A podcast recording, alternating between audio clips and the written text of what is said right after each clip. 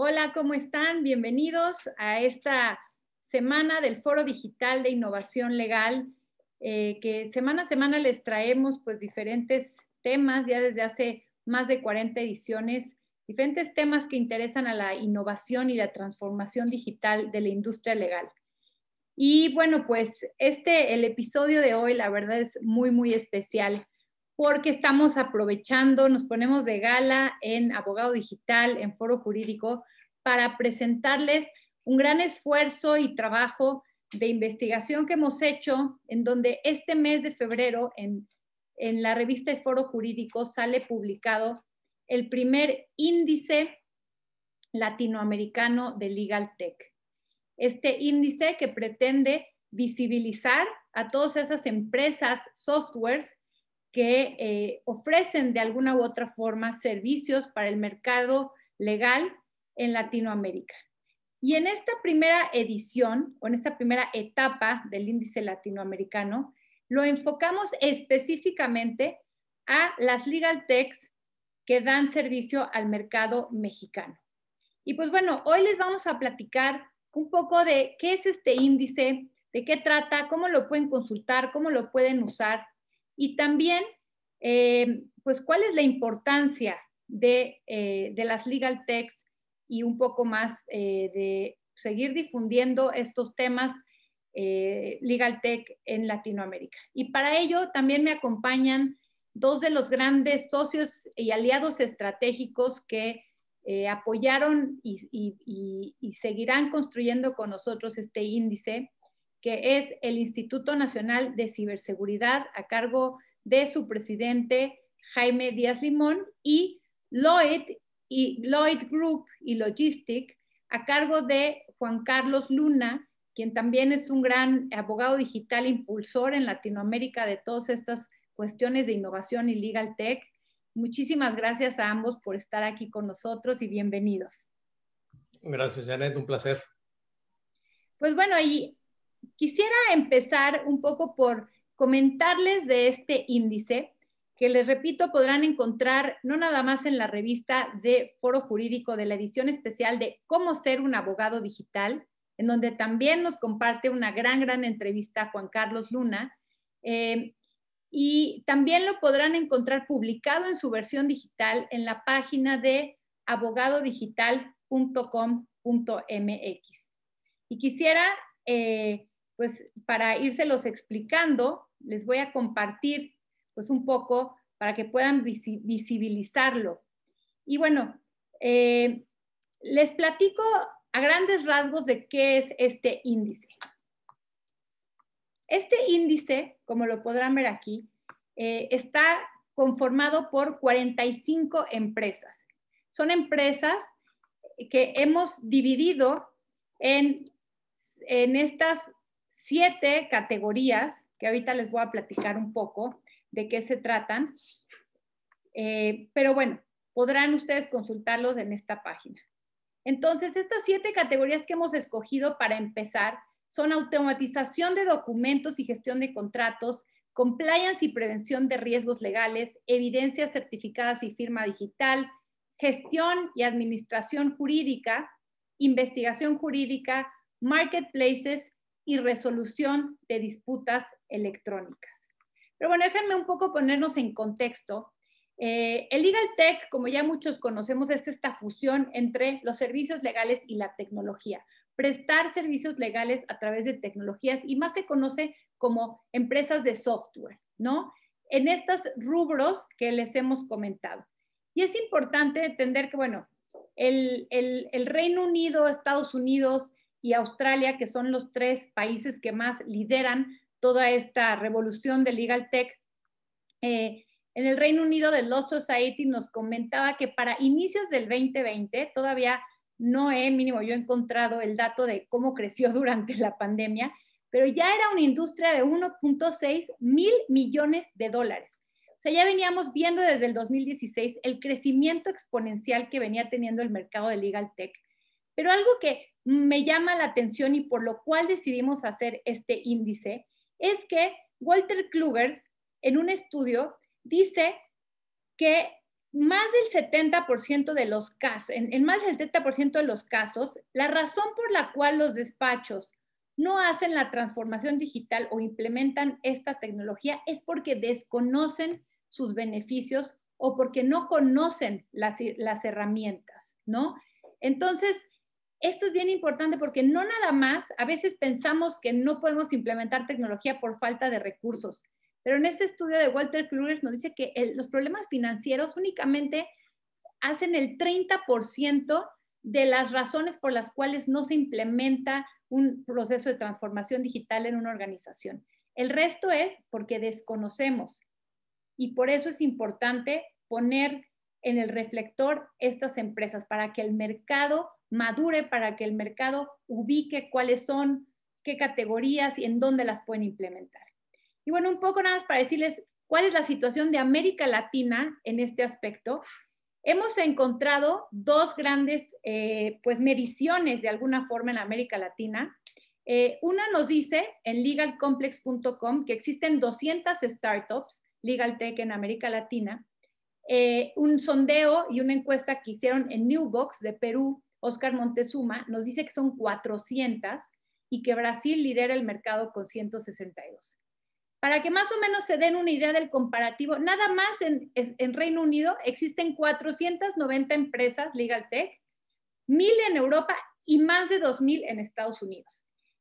Independientemente de que en América Latina tengamos 200 o 400, esto nos pone un poco en comparación pues de lo atrasado que estamos en el desarrollo de estos softwares, que aunque bien podemos usar softwares en, en el mercado iberoamericano que están desarrollados en inglés para otras latitudes, la realidad es que en muchos aspectos sí necesitamos softwares tropicalizados, softwares que se adapten no nada más a veces a las regulaciones y al idioma, sino también pues a la cultura, a la cultura de servicio que requerimos, a la cultura de implementación. Hay veces que hemos escuchado que en, México las legal techs tienen que montar grupos, equipos de consultoría en paralelo, porque no nada más es ir a implementar una solución, sino es ir a cambiar muchas cuestiones de las, de, los, de las empresas para que esto funcione.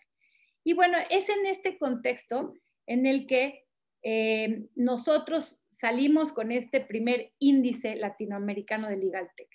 Pero bueno, yo les presento a grandes rasgos algunos números, algunas razones por las cuales decidimos hacer este esfuerzo, porque el mercado latinoamericano lo necesita, porque el mercado latinoamericano lo merece.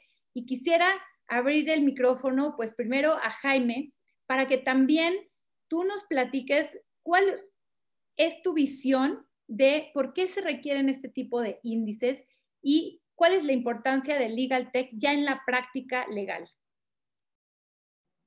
Muchas gracias, mi querida maestra Yaret Huerta.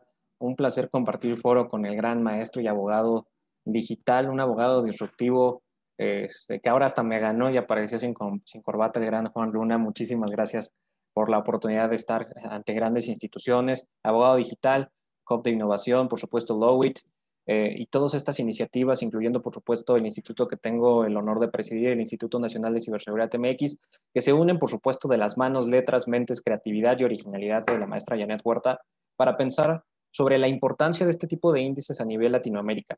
Creo que la, pregunta por sí misma se resuelve con cada uno de los datos estadísticas que se revelan a través de este, de este gran estudio que, que estuvo a través de tus creatividad, de tu, creatividad y manos, mi querida maestra. ¿Por qué la importancia? Básicamente porque no lo habíamos medido antes. Desafortunadamente esta pandemia eh, nos llegó a, demostrar que, las crisis son grandes catalizadores de cambio digital. No, no los recursos, no la política, no, no, no un genio tecnológico, sino las crisis. La crisis hoy en día nos tiene involucrados en esta desafortunada situación tecnológica y digo, ¿por qué desafortunada? Porque nos vemos obligados. No fue un orillamiento voluntario, no fue una postura amigable y una transición eh, pacífica en la cual de pronto nos vimos eh, llevados de un aspecto presencial a lo tecnológico y de pronto de manera obligatoria el universo, la naturaleza, este, el ki, el mantra, como lo quieran llamar, nos llevó a que todos debemos de estar encerrados en nuestra casa, por supuesto algunos más que otros, derivado de esta pandemia y a ver esta transformación digital. De pronto, esto también nos llevó a entender que nosotros como abogados somos un gremio, y lo digo con dolor en mi corazón, pero por supuesto también con un examen bastante objetivo de, de por medio, somos un gremio bastante retrasado, somos un gremio bastante obsoleto, somos un gremio que se ha resistido a aplicar estos cambios tecnológicos bajo la ideología, bajo el pensamiento que es muy probable que el software o algún hardware pueda ir sustituyendo las funciones del abogado y por supuesto que nos podría llevar a no ser tan indispensables en esta cadena de producción o de prestación de servicios. Esta importancia de medir el índice de Legal Tech a Latinoamérica nos da dos aspectos. Uno, el hecho de saber que es un mito el saber que, la industria puede llegar a sustituir una función social como puede llegar a ser el abogado. Y segundo, que a pesar que sean pocos los que todavía le están apostando a la tecnología, el, parámetro comienza a subir, el parámetro empieza a ascender y no solamente por lo que refiere a aquellos expertos del derecho, aquellos jurisconsultos, aquellas áreas que, que, dependen, por supuesto, de la aplicación del derecho en contratación de herramientas internacionales, una de las cosas padrísimas y que se ha venido peleando por allá, inclusive desde el año 2007, cuando iniciamos esta aventura juntos con, junto con la maestra Janet Huerta, hace ya varios años, varios ayeres, eh, de pronto el que se encontraran únicamente estas herramientas destinadas para el mercado anglosajón. De pronto teníamos por ahí estudios que se habían realizado en Estados Unidos, por supuesto a través de la Universidad de Stanford de Leyes, teníamos por supuesto de la Universidad de Harvard, tendríamos grandes estudios por lo que refiere a la Universidad de Cambridge y de Oxford, este, con sus sedes específicamente en, Reino Unido, y por ahí grandes estudios que hablaban sobre esta abogacía digital en, la Unión Europea. Pero ¿qué pasaba con el ambiente latinoamericano? O no estábamos en ese tren, o definitivamente no le apostábamos a ese aspecto, ni siquiera aparecía en el panorama. Quizás sí, sin embargo no nos habíamos organizado, no teníamos un parámetro para saber dónde estábamos parados y de pronto en la inventiva de Janet Huerta dijeron, oye, creo que vale la pena que comencemos a medir sobre todo para comenzar a mejorar. Por ahí una de las grandes frases que te, he aprendido de una de las, de las grandes charlas que has dado, por supuesto, en, en las diversas iniciativas que has tenido a través de Abogado Digital, que si eres una persona que va a emitir un comentario sin datos, únicamente eres una persona más con una opinión más. En el momento en que fortaleces tu opinión y tus comentarios con datos, con métricas, con porcentajes, tienes la oportunidad de saber dónde estás, hacia dónde vas y de dónde vienes. ¿Qué destaco de este estudio latinoamericano? El hecho de que, a pesar de mis temores, parecería ser que el porcentaje no es tan bajo por lo que referiría a la implementación de herramientas Legal Tech al ambiente latinoamericano. ¿Cuál es mi temor? Eh, confirmado, que desafortunadamente son pocas las áreas del derecho que le están apostando por la creación de software propio, por la creación este, e inversión de herramientas propias para efectos del despacho que nos da, por supuesto, en este parámetro y, que nos, nos da a entender hacia dónde podría ir la industria legal en próximos años. Que justo estos proveedores de tecnología, estos creadores de software y estas firmas, algunas nacionales, otras internacionales, algunas únicamente en el ámbito Latinoamérica, podrán fortalecer el ofrecimiento de sus productos por lo que refiere al ámbito de los abogados, que poco a poco hemos comenzado a asimilar este tipo de herramientas y tecnología en nuestros espacios, pero también que poco a poco podría ser que lleguemos a otro nicho de conformismo. No podemos pensar ni detener que Legal Tech es únicamente lo que compras, lo que adquieres, lo que vas a licencia, sino qué tanto le puedes invertir dentro de tus organizaciones para automatizar procesos, cómo mejorar los mismos, cómo hacer que, cada una de tus eh, aplicaciones jurídicas se vuelvan user experience, user friendly y que definitivamente te puedas acabar con la burocracia que puede estar dentro de las propias instituciones. No solo se trata de comprar fierros, no solo se trata de comprar este cerebro tecnológico, sino además capacitar al personal adecuado para que te comience a automatizar sus procesos y que además comience a digitalizar los mismos.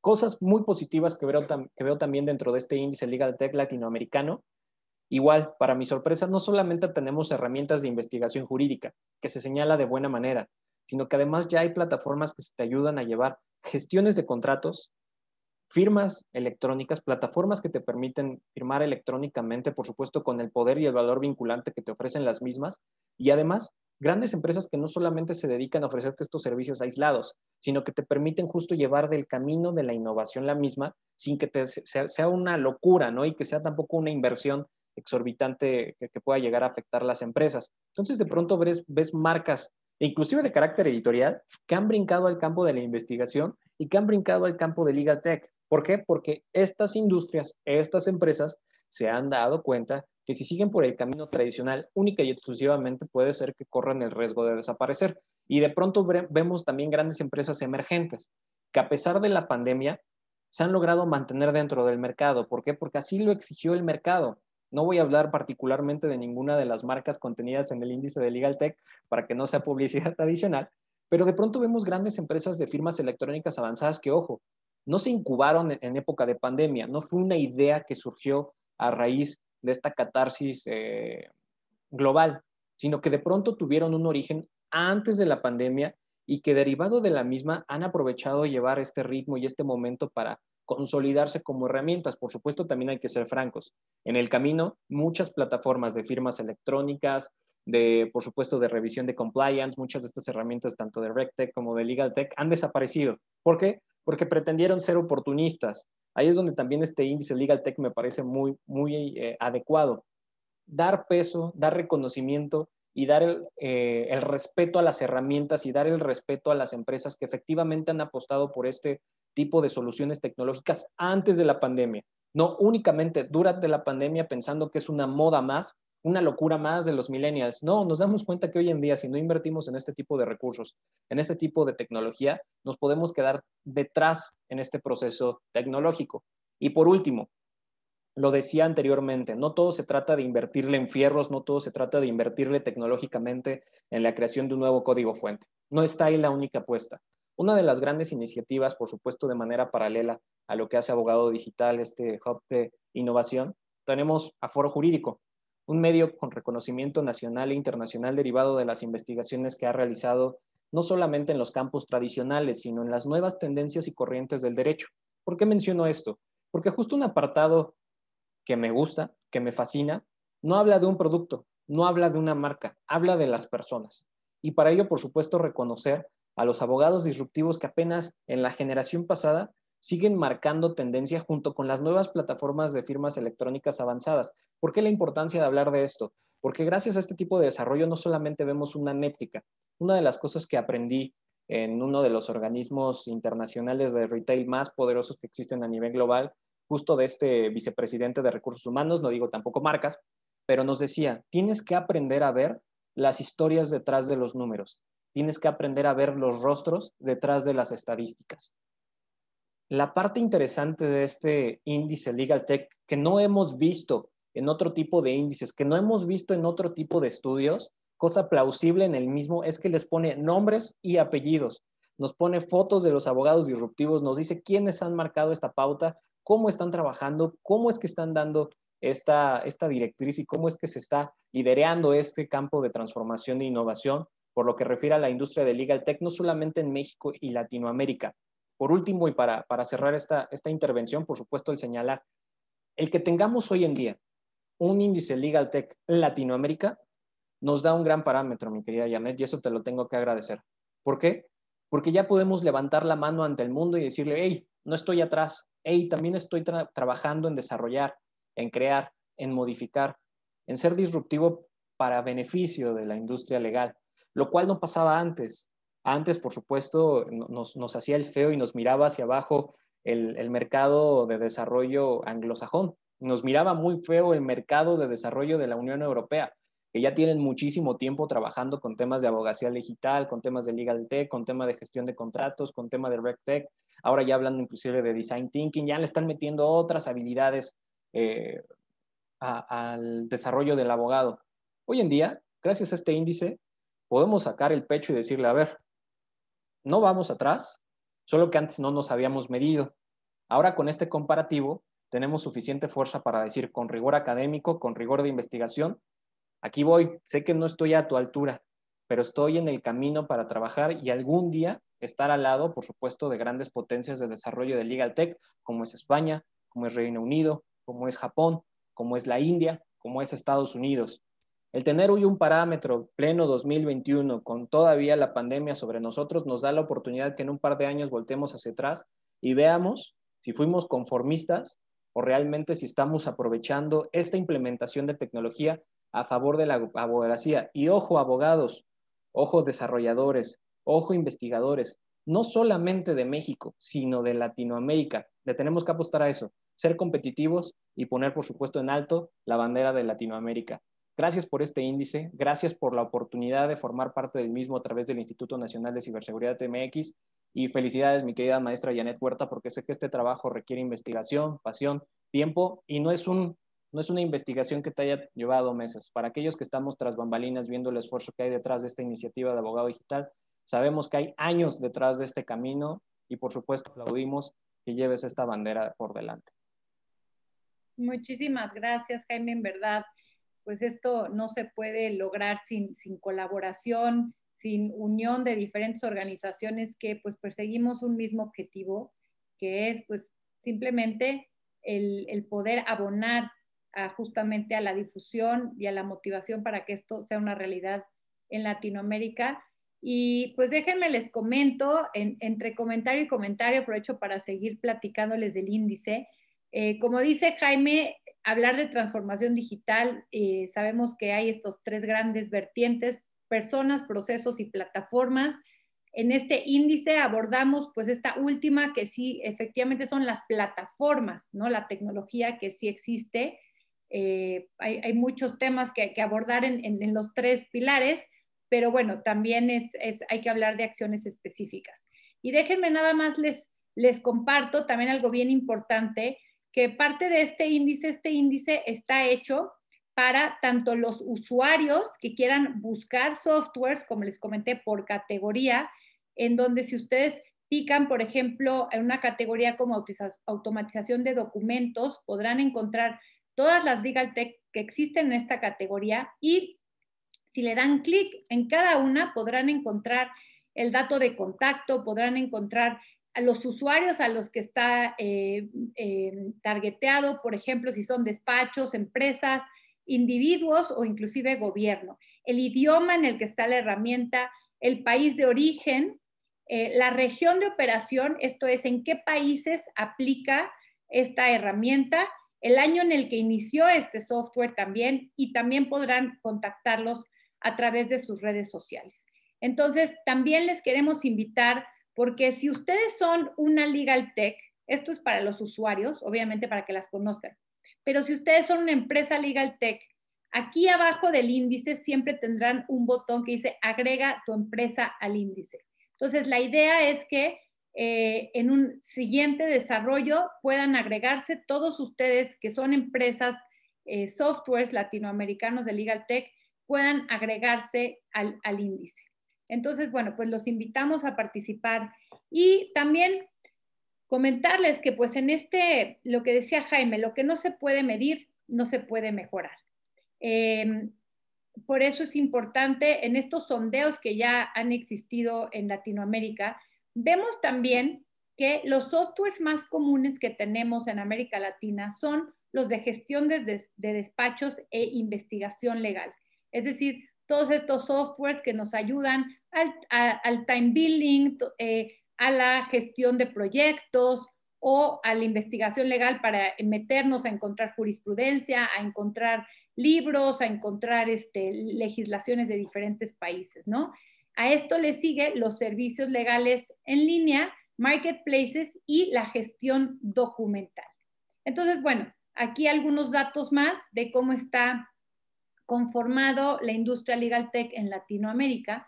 Y me gustaría que ahora tú, Juan Carlos, nos platiques, bueno, Juan Carlos acaba de también publicar un gran, gran análisis de eh, Legal Tech en México que se llama The Rise of Legal Technology, un ebook que, que publicó que podrán encontrar también en Lloyd Group, en las redes sociales de, Juan Carlos.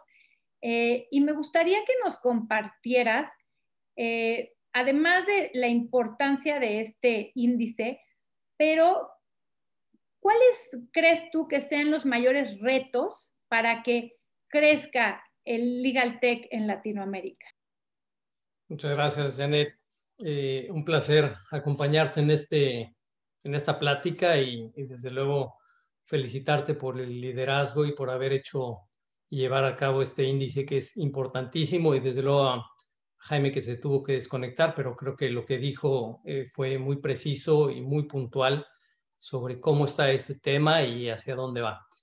Eh, por comentar un poco, desde lo más general hacia lo particular, yo, yo te diría que para entender este tema de Legal Tech, que de repente a todos nos, nos cayó, desde luego no como sorpresa, porque esto tiene una historia detrás, pero bueno, sí se aceleró en este último año, año y medio, hay que tener tres cosas fundamentales, porque si no uno se pierde con tanta información.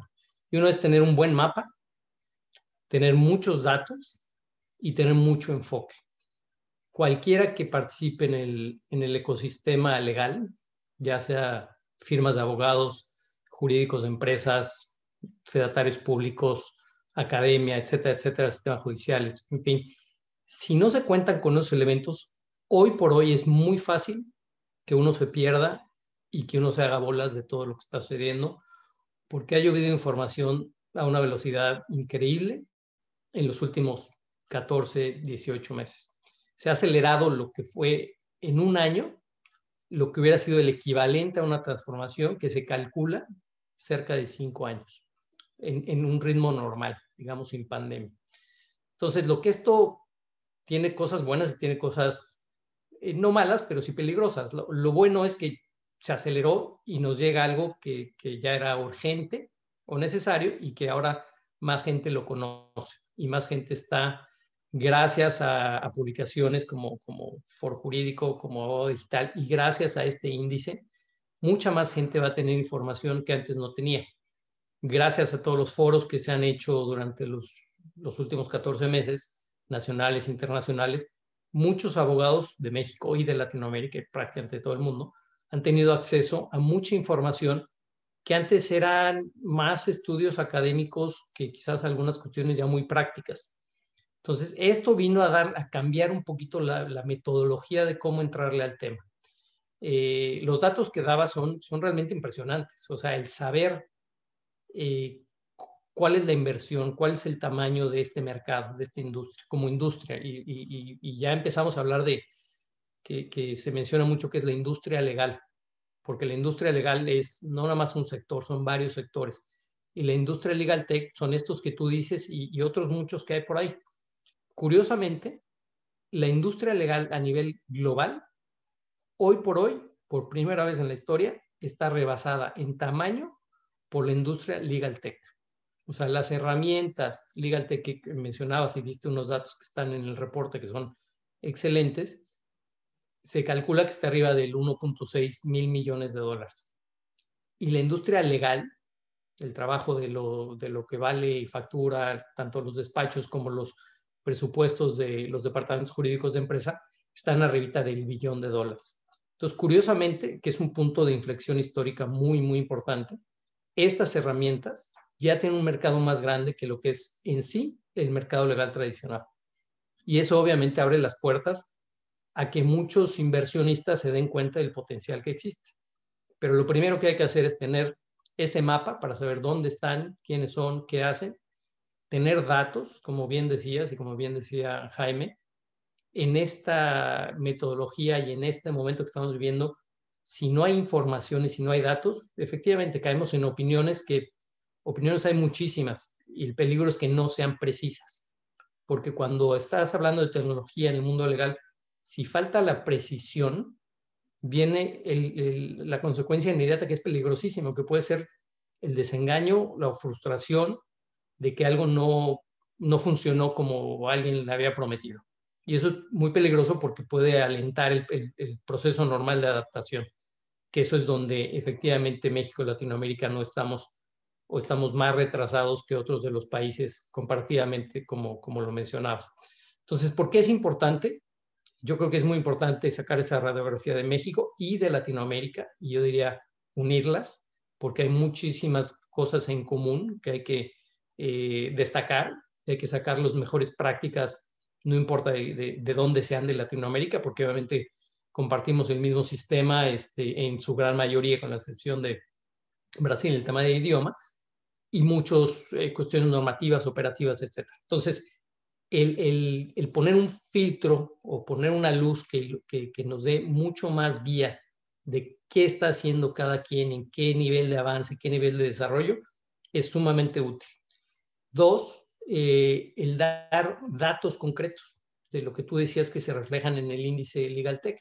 datos concretos es qué tipo de, de, actividad desempeña cada una, en qué nicho se clasifica, eso es bien importante, quién la lleva a cabo, porque hay inclusive, digo, esto obviamente es, es, el, es el primero y valiosísimo, y esto va a ir creciendo y va a ir incluyendo más, más información a nivel regional.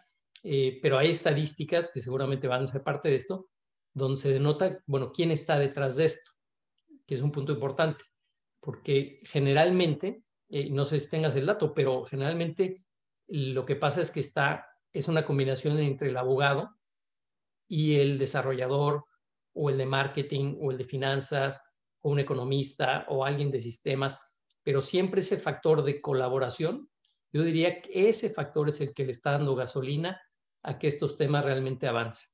Obviamente un abogado pues, no tiene su formación eh, la capacidad para hacer un desarrollo de esta naturaleza por sí mismo. La puede contratar, pero no es lo mismo hacer una alianza estratégica o conseguirse un socio o alguien que ponga la parte del cerebro que le corresponde y el abogado ponga la parte de la experiencia y el nicho. Y la otra es el enfoque. Y lo que yo me refería al enfoque es saber exactamente en dónde están las oportunidades. No, no todas son iguales, ¿no? ni lo ha sido históricamente en los distintos países. Es debido a un grado de maduración, como se van presentando, las que tienen más posibilidades de éxito y las que tienen más mercado.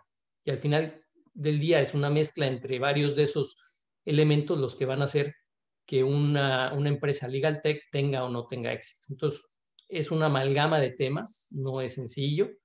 Y yo creo que el primer paso lo has dado y lo has ayudado y liderado a hacer, que es sacarle la radiografía de dónde estamos, poder compararlo y en base a eso saber pues de qué tamaño es el, negocio. Bueno, de alguna manera el tamaño del negocio ya, ya, ya, hay estadísticas y ya hay datos que nos dicen que es muy grande y está creciendo de una manera exponencial, pero al mismo tiempo sabemos que hay datos donde los startups pues no, no sobreviven en un porcentaje necesariamente muy alto, ¿no? Debido a muchísimas eh, circunstancias. Y lo que pasa en este mundo legal es una, es una experiencia nueva. No la hemos tenido, por lo menos en el caso de México, tan desarrollada como en otros países, que eso nos ayuda a dar una pauta de hacia dónde han ido con mayor, con mayor éxito y hacia dónde se han movido. Pero esta guía creo que es valiosísima, creo que nos ayuda efectivamente, como decía Jaime, a levantar la bandera y decir, hay talento, porque lo hay, hay mucha gente que está entendiendo ese nuevo dinamismo del sector legal, que es inclusive el invitar a personalidades, distintas profesiones, a participar en el, ecosistema legal, que esa es una de las primeras grandes este, campanadas que a veces, al, digamos, al abogado tradicional le hace mucho ruido, ¿no? Pensando que el, sector legal es exclusivo de los abogados. Y no es así, y está demostradísimo. Hace muchos años en, en España tenían esta discusión y les quedó claro hace más de 10 años que no era así. Y eso ocasiona que entre gente con nuevos recursos, con nuevas este, eh, capacidades para hacer tres cosas. Eficientar el proceso legal, aumentar la productividad y reducir, obviamente, los costos y los tiempos. Entonces, eso, pues, obviamente, por, por, por aprendizaje, no lo trae un abogado, lo trae alguien más de, de una tendencia más, más ingenieril, de una mente mucho más científica, que el, unirlos es donde viene la, la, gran, la gran disrupción pero insisto, que está basada en la colaboración y en ese cambio de cultura.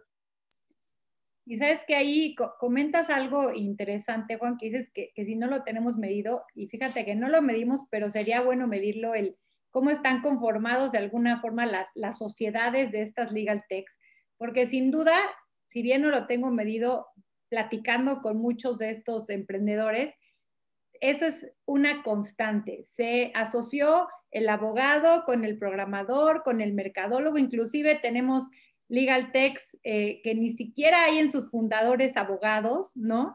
Eh, que, es un economista, que entonces desarrolló una plataforma de resolución electrónica de conflictos a través del blockchain y entonces se unió con el del blockchain, entendieron los algoritmos, la teoría del juego y de pronto hicieron esta plataforma que asemeja a un pequeño sistema de justicia, ¿no? Y, y justo es esto lo que dices, porque eh, uno de los, de los retos que también nosotros tenemos identificados en esta introducción que hacemos del estudio es la creación de espacios multidisciplinarios, ¿no? O sea, realmente las legal tech surgen de esta creación de, de, diferentes profesiones que tienen una visión diferente, que pueden aportar al trabajo legal. Y la pregunta es, ¿en dónde se van a conocer estos abogados con estos programadores, con estos mercadólogos? Si de pronto desde la escuela vemos que pues, la licenciatura en Derecho es únicamente abogados, ¿no? Y todas las clases con abogados, y acaso una, dos o tres optativas. Y de pronto, pues no, tampoco hay muchos espacios que ya se empiezan a generar de estos llamados hackatones, ¿no? Que los vemos en otras industrias, pero no necesariamente enfocados en desarrollar softwares para soluciones legales o de justicia, ¿no? Y, y, finalmente también en espacios profesionales, eh, como eh, a veces hasta vemos ya en, países como España, obviamente Estados Unidos, todos estos que van a la vanguardia, los mismos despachos que empiezan a promover aceleradoras de negocios en donde eh, pues les dicen a las, a las herramientas Legal Tech, ven, compite, y si tú ganas, yo, mega super despacho con experiencia, te voy a ayudar a ir desarrollando tu herramienta desde mi expertise y con tu innovación, ¿no? Y ambos ganamos, eh, es un ganar-ganar.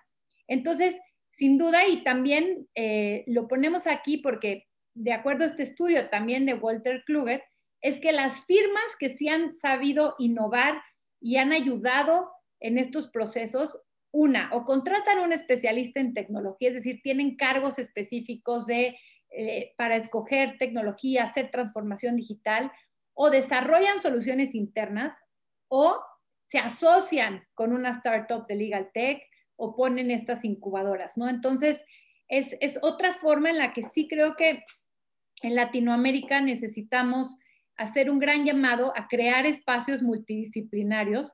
Yo inclusive en algún evento les decía a los colegios de abogados, oigan, una idea disruptiva es que se abran los colegios de abogados a que en el mismo colegio se presten estas interacciones en las comisiones, no nada más a través de un conferencista externo que traigan, sino realmente a través de, eh, de, sesiones de trabajo donde puedan fluir estas ideas, ¿no? Entonces creo que ese es un punto que yo rescato mucho de lo que dices y me gustaría preguntarte otra opinión, Juan, porque otro de los retos que nosotros eh, detectamos es el emprendimiento de soluciones regionales, ¿no? Y ahí tú que eres pues consultor internacional, que has trabajado en diferentes latitudes, eh, ¿qué tanto en Latinoamérica podemos usar softwares que no necesariamente sean latinoamericanos y qué tanta necesidad hay para que sí emprendan eh, o por qué deberíamos de desarrollar o no soluciones regionales? Mira, yo te eh, compartiría que, que la cancha hay, hay distintos jugadores. Lo mismo pasa en los despachos. En los despachos hay los mega despachos de miles de abogados, pero también hay despachos de muy poquitos abogados, o de uno, o de dos. Hay cancha para todos. El tema es que sepan exactamente y hay unas gráficas, es un tema más de, de, de, estrategia de dónde se ubican y por qué se ubican ahí, es, esa estrategia, digamos, de, de cómo se dimensiona cada práctica. No es lo mismo un abogado que hace cierto tipo de trabajo, que puede ser de mucho volumen, pero de poco impacto, a un despacho que no hace volumen, sino que hace muy poco, pero de muy alto impacto. Eso varía muchísimo todo. Varía, yo te diría, desde el marketing hasta dónde se ubica ese tipo de firma, dónde se ubica físicamente, casi, casi en la zona, el tipo de oficina, etcétera, etcétera. Desde cuánto cobran, desde cómo se alían con otros tipos de proveedores, en fin. Entonces, eso mismo pasa con, con las soluciones Legal Tech. Las hay globales, que son mega empresas que llevan esto, haciendo esto obviamente muchos años, son las más maduras, las que han atravesado esto desde el, desde el principio, que son las grandes marcas que todo el mundo reconoce. Pero hay las nuevas, hay las nuevas que son, yo te diría, ni siquiera regionales, hay, las nuevas de país que surgen porque están, que tienen la ventaja de detectar dónde está un problema en la práctica normal de su área, jurisdicción, localidad, país o lo que sea, y que le encuentran una solución. Pueden ser a veces más ágiles, más rápidas y, muy enfocadas y no tratar de hacerlo todo como las grandes. y, insisto, hay cancha para todos. Las grandes pues eh, actuarán en un ámbito global, generalmente con firmas grandes, aunque las soluciones eh, empiezan a venderse como una solución, como un servicio. Y eso democratiza mucho la capacidad para que tengan esos despachos no muy grandes de contratar a las tecnológicas que sí son muy grandes, porque uno parecería que, se excluyen y que los costos van a ser de tal manera eh, diferenciados que realmente no podría tener acceso a eso cualquier despacho. La verdad es que eso ha cambiado mucho y ya cualquiera puede tener acceso a soluciones de las grandes firmas o de las pequeñas, obviamente, ¿no? Ahí depende el, mercado en que quieran jugar, depende qué tanto se, se relacionan con jugadores a nivel internacional, porque eso es bien importante, y la otra, qué es lo que están buscando, ¿no?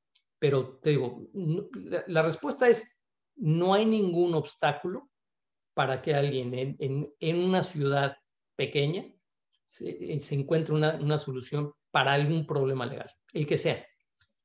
La pregunta es si eso es escalable hacia un tema nacional, hacia un tema regional o inclusive hacia un tema internacional.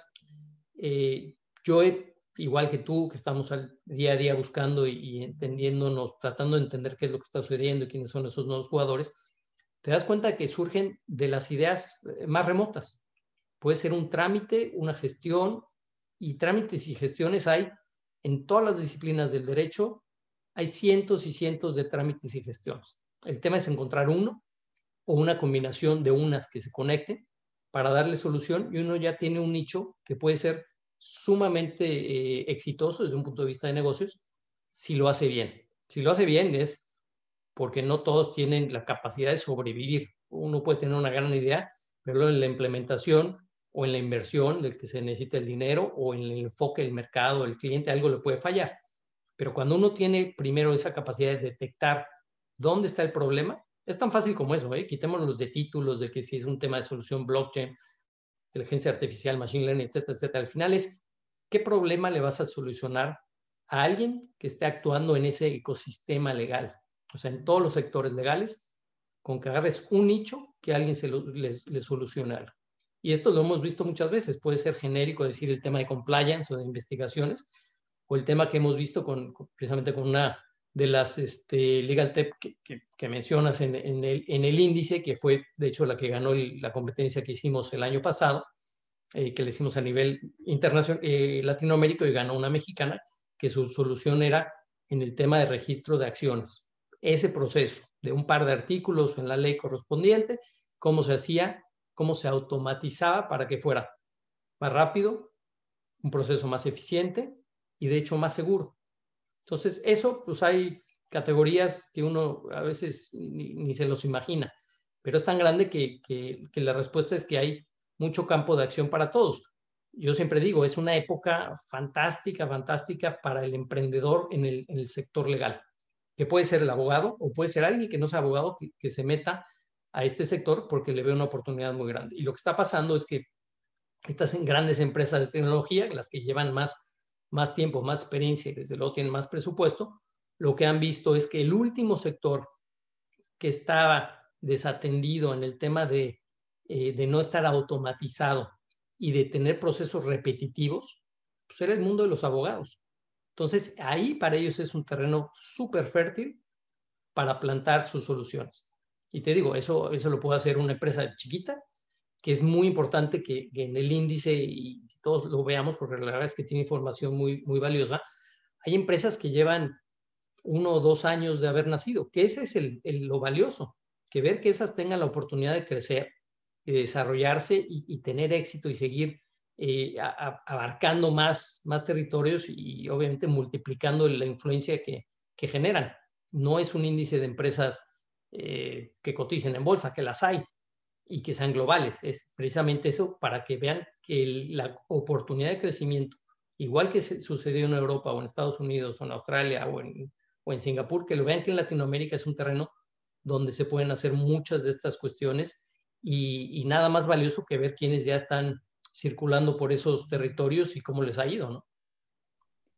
Sí, totalmente. Esto, esto que, comentas de, eh, de, de, los de la Legal Tech que ganó esta, la, la competencia latinoamericana de Legal Tech organizada por, por Lloyd, que la verdad es que me encantó que al final tuvimos cuatro finalistas orgullosamente mexicanos, así que eso demuestra que pues ya se empieza a mover el, el gusanito aquí, la, la, motivación Legal Tech en México. Eh, pero, pero sí, es, es que justo los entrevistamos a, a, estos dos emprendedores también para la edición de cómo ser un abogado digital en, foro jurídico. Y ellos dicen que eh, que pues tienes que ser apasionado por resolver el, el, el problema de, de, la solución. Y ellos, y esa es otra constante que yo he visto en los emprendedores Legal Tech, que de pronto son aquellos que vienen a veces o de empresa o de despacho, que se dedican a promover o a automatizar algún proceso o alguna, proponer una solución de procesos que a ellos les dolían, ¿no? De procesos que eh, ellos estuvieron en donde el proceso se tenía que llevar al libro y apuntar y firmar y si el socio estaba en, en, en, Europa, entonces había veces que tres meses se tardaban en poder firmar un documento y de pronto salieron a proponer esta solución de firma de documentos con firma electrónica y, y justamente porque no nada más es ahí voy a poner un negocio, es, oye, ¿cómo me hago a mí mismo el trabajo más fácil? ¿No? o, emprendedores que también tenemos en los abogados disruptivos del tema de compliance, que justamente eh, hacían todos estos procesos manuales eh, de la búsqueda eh, en, en, sus despachos donde trabajaban y decidieron salirse y decir, no, esto se, se debe de poder hacer de otra forma, ¿no? Entonces, definitivamente, creo que esto es un gran, gran llamado al abogado digital, a saber también desde las escuelas que ya saliendo de la carrera no nada más tenemos dos opciones, que es o te metes a trabajar en empresa o te metes a trabajar a un despacho.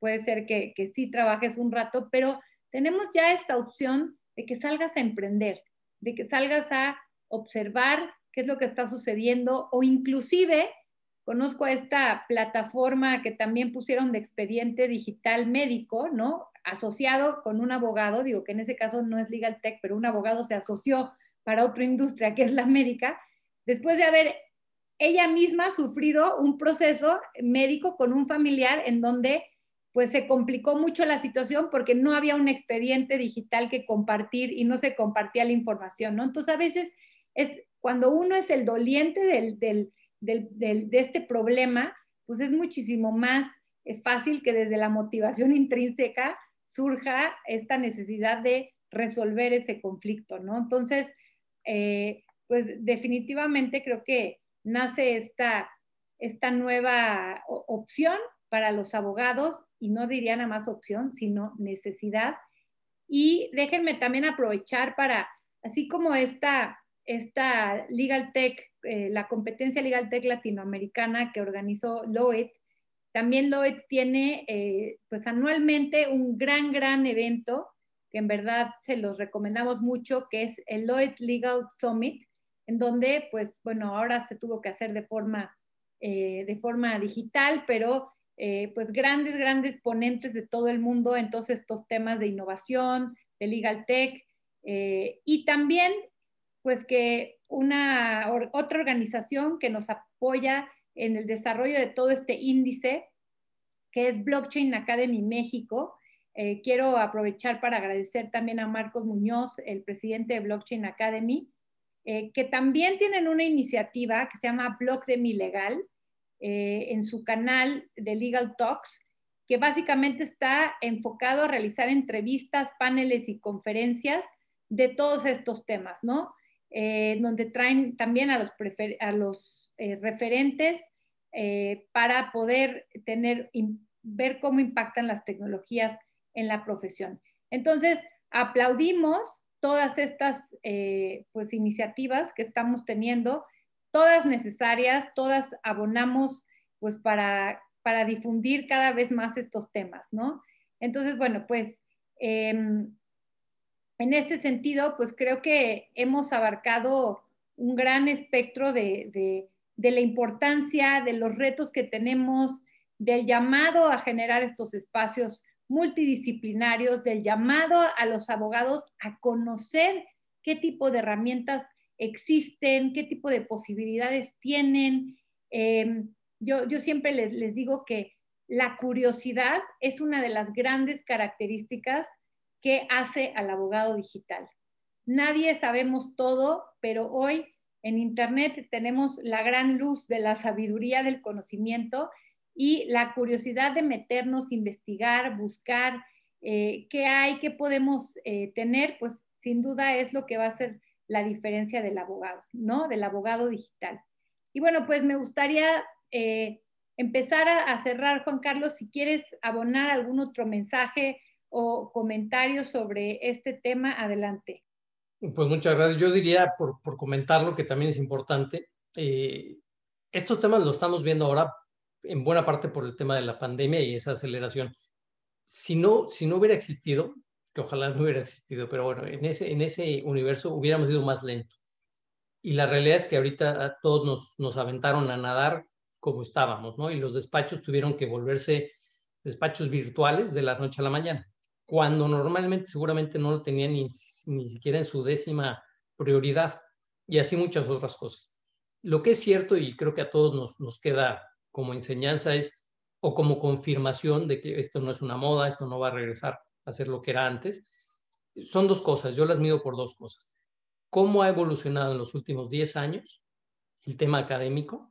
Que hoy por hoy hay más de 100 universidades en el mundo que ya cambiaron sus temas de, del currículum, del, tipo de contenidos para meter estos que, están, que estamos hablando. Y hay materias de, de Big Data, materias de ciberseguridad, desde luego privacidad de datos, eh, transformación digital, software, ese tipo de, temas que los oímos hoy por hoy, ya son parte de un currículum académico.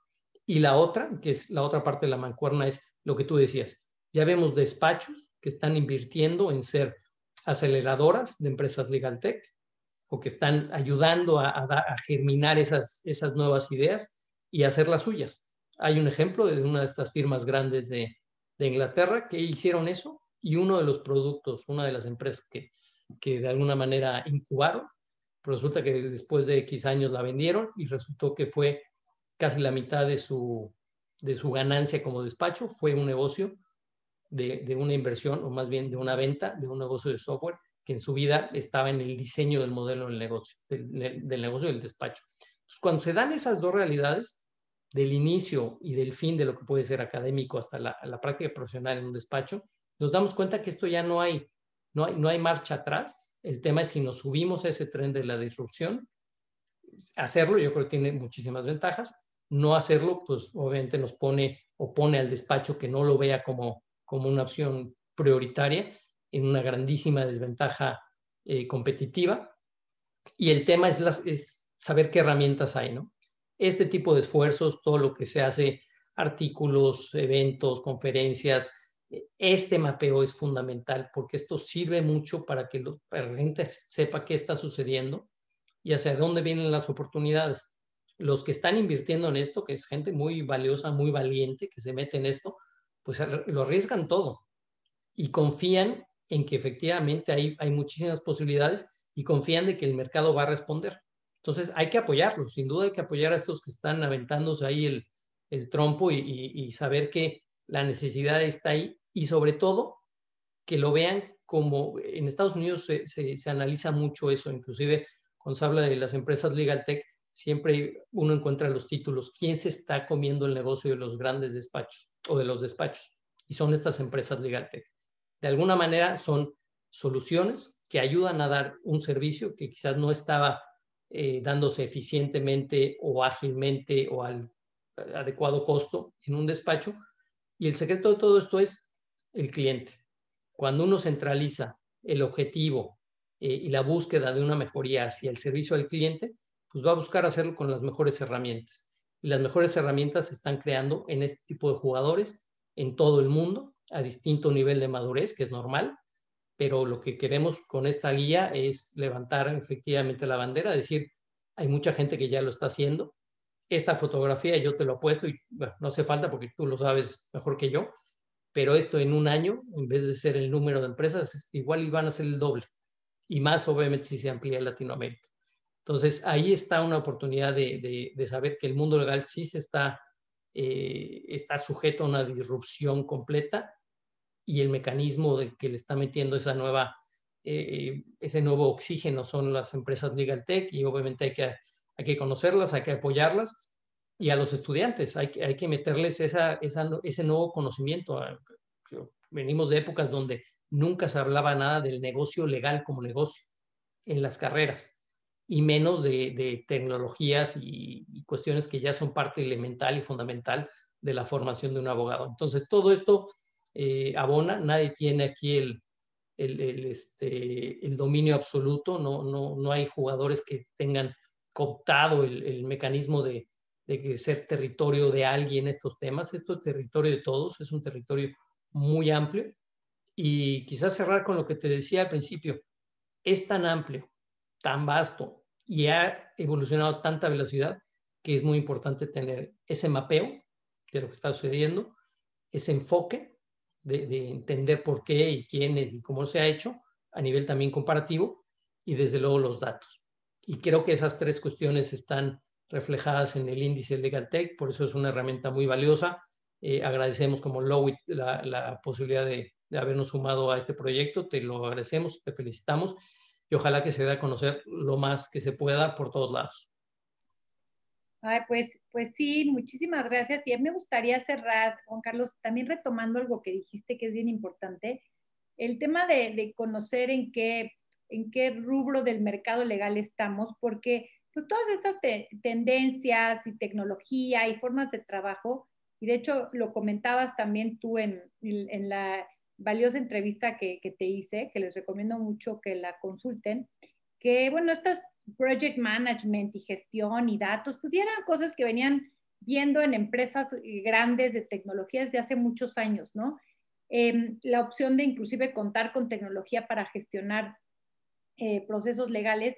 Sin embargo, creo que eh, esto no nada más en el sector legal, pero la gran introducción del software as a service, ¿no? Del, del cloud computing, de la nube, de pronto nos permitió a las pymes, también no importa que no fueras la gran empresa, el gran despacho, de pronto siendo una pyme de 3, 4, 10 abogados, podías tener acceso a implementar tecnologías. Y esto se, ve ahora ya en la industria legal, porque todas estas legal techs pues son softwares muy accesibles, que yo también he visto en mis foros digitales, que de pronto ese es un gran ruido que le hacía al abogado, que seguían con esta idea de es que es muy caro y entonces siempre preguntaban como de, oye, pero ¿y cuánto cuesta implementar un software de, gestión de casos legales, no?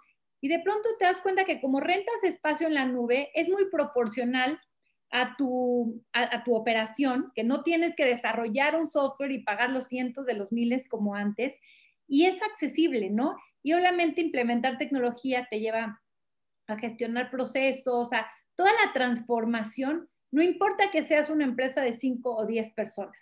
Y con esto viene la necesidad de gestionar ahora tu negocio, la justicia, porque para interconectar las herramientas, pues tiene que haber lenguajes en común para que yo pueda, en mi herramienta de gestión de casos del despacho, conectarme con el Poder Judicial y entonces poder presentar desde ahí las demandas, etcétera, etcétera, ¿no? Entonces, viene toda una nueva ola que también se llama, se denomina la gestión de la abogacía o esta parte de los negocios, pero es no nada más el negocio, sino el, el, gestión judicial, esta tendencia de gestión judicial que va desde cómo gestiono las audiencias, cómo gestiono, no vemos en el Poder Judicial cómo ya en los juicios orales se divide en la unidad de gestión de la unidad jurisdiccional que se dedica el juez, el secretario a emitir la, la decisión jurisdiccional y ahora hay toda unidad, una unidad de gestión. Y así también en los despachos, ¿no? Se divide de pronto pues el que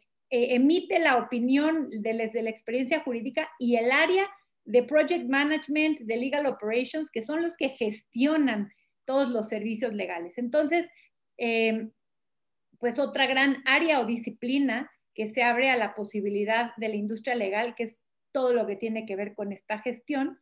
Y bueno, también me gustaría cerrar comentándoles que eh, independientemente que hayamos decidido categorizar, nosotros escogimos las categorías que les comenté del índice con base en el, en el, en el índice de, de Stanford, de Codex, que también les recomiendo que se metan a verlos, pero es el índice más importante pues yo diría que a nivel mundial de todas las empresas Legal Tech.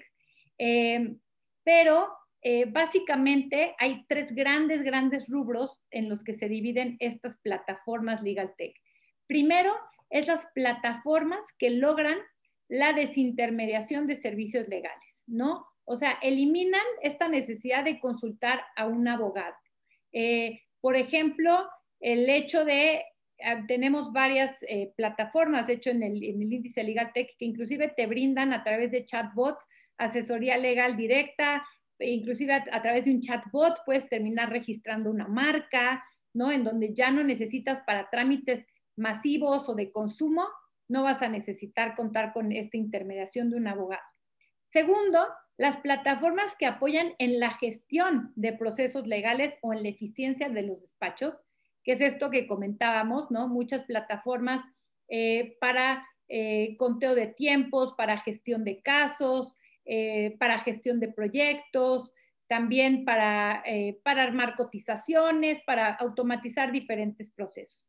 Y el tercero, que son las plataformas que ponen en contacto a los abogados con los usuarios que buscan servicios legales, que en esencia los llamamos marketplaces, ¿no? Entonces, tenemos estos grandes, tres grandes áreas eh, que, que, también el tema de la desintermediación lo que nos ayuda eventualmente es a democratizar los servicios legales, ¿no? Creo que una gran motivación de las legal techs, más allá de las que no son para automatizar procesos internos de los despachos, es que existe una gran cantidad de problemas legales en el mundo que no llegan a ser suficientemente grandes en cuantía para tener que llegar a la asesoría de un abogado y entonces se quedan sin resolver o si se, se quedan sin tener asesoría legal, ¿no? O muchos procesos de consumo. Por eso también surgen estos legal techs de solución electrónica de disputas, en donde eh, pues son procesos de consumo, de donde si yo me gasto mil, dos mil pesos, tres mil pesos en una compra que no me pareció que tengo un conflicto, pues no lo voy a llevar claramente a un abogado, a un tribunal. Lo único que pasaría si no existieran estas nuevas legal texts que yo me quedaría frustrado en mi casa, pues sin mis dos mil, tres mil pesos, ¿no? Y estas plataformas logran que haya una alternativa con la que yo pueda solucionar este problema sin necesidad de llegar a un abogado y dejar la parte litigiosa, la parte, eh, digamos, de asesoría legal a los problemas que, como dijo Juan Carlos, realmente lo ameritan por su impacto, por su volumen, pero que toda la demás gama de problemas legales no se queden sin ser atendidos y de forma ágil.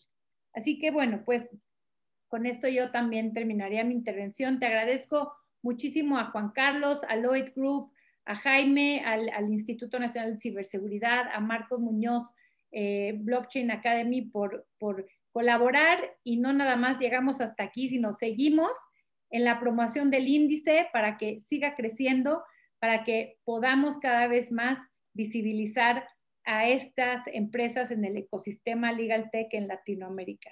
Muchísimas gracias, Juan Carlos, y eh, seguimos en esta colaboración. Un placer. Gracias a ti.